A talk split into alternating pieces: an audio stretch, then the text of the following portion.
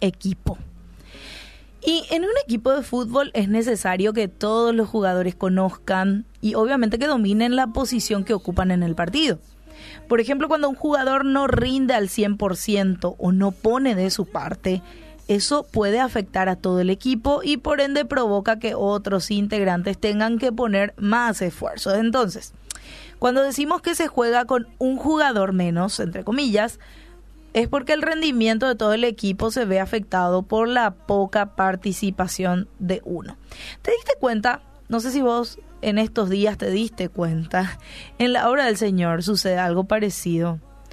Así que te comparto la historia de Moisés. Moisés tenía la misión de llevar al pueblo de Israel a la tierra prometida, pero en un momento de su vida, él sintió que el peso del trabajo le agobiaba y dijo, yo no puedo ya encargarme de llevar solo a todo este pueblo. Es una carga demasiada pesada para mí. En números 11-14 van a encontrar este versículo. Y en respuesta a esa queja, Dios le dijo, reunime a 70 ancianos israelitas, de los que sepas que tienen autoridad entre el pueblo, y tráelos a la tienda del encuentro y que esperen allí contigo. Yo voy a bajar y voy a hablar allí contigo y tomaré una parte del espíritu que tú tienes y se la daré a ellos, para que te ayuden a sobrellevar a este pueblo. Así no estarás solo. Y te repito, este pasaje, esta historia lo vas a encontrar en números 11. Ahora, de estos pasajes podemos aprender que cuando no se comparten responsabilidades y solamente una persona carga con, con todo el trabajo, obviamente que esto va a llegar a convertirse en un peso difícil de sobrellevar. Claro. Por eso es importante que cada uno se comprometa y más cuando se trata del servicio al Señor.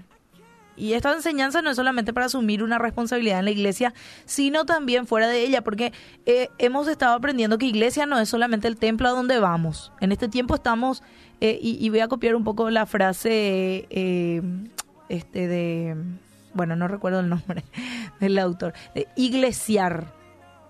Iglesiar, estamos iglesiando, ¿verdad?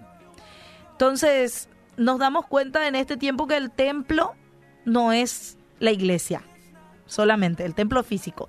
La iglesia somos cada uno de nosotros. Entonces, el trabajo eclesial no solamente se lleva dentro de la iglesia, sino fuera. Es decir, eh, se lleva con la iglesia, a cabo con la iglesia que está afuera. Y hoy vos estás afuera de un templo.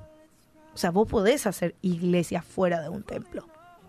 Entonces, la responsabilidad no es solamente dentro del templo, sino fuera de él. ¿Sí? El Señor nos mandó a compartir el mensaje de salvación al mundo.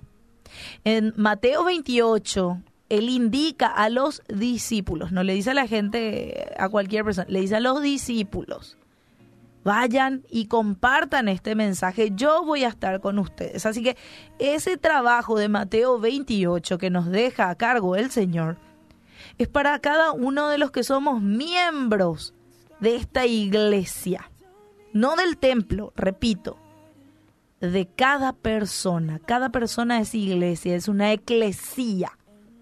¿Sí? Entonces, ese mensaje de compartir la salvación al mundo es de todos. De todos quienes decimos que amamos y creemos en el Señor. Entonces en este tiempo existe mucha gente angustiada por todo lo que está pasando sin saber dónde correr o buscar ayuda. Ahora, te pregunto a vos directamente, ¿qué estás haciendo por ellos? Son pocos los jugadores de Dios que están enseñando el mensaje del Señor, que están hablando en sus redes, que están haciendo videos de Zoom, reuniones. ¿Dónde están los demás? Hay mucho trabajo y lamentablemente los obreros son pocos. Entonces hoy mi reflexión va para vos. Seamos iglesia, hagamos la obra del Señor, compartamos de Jesús en este tiempo como un verdadero equipo.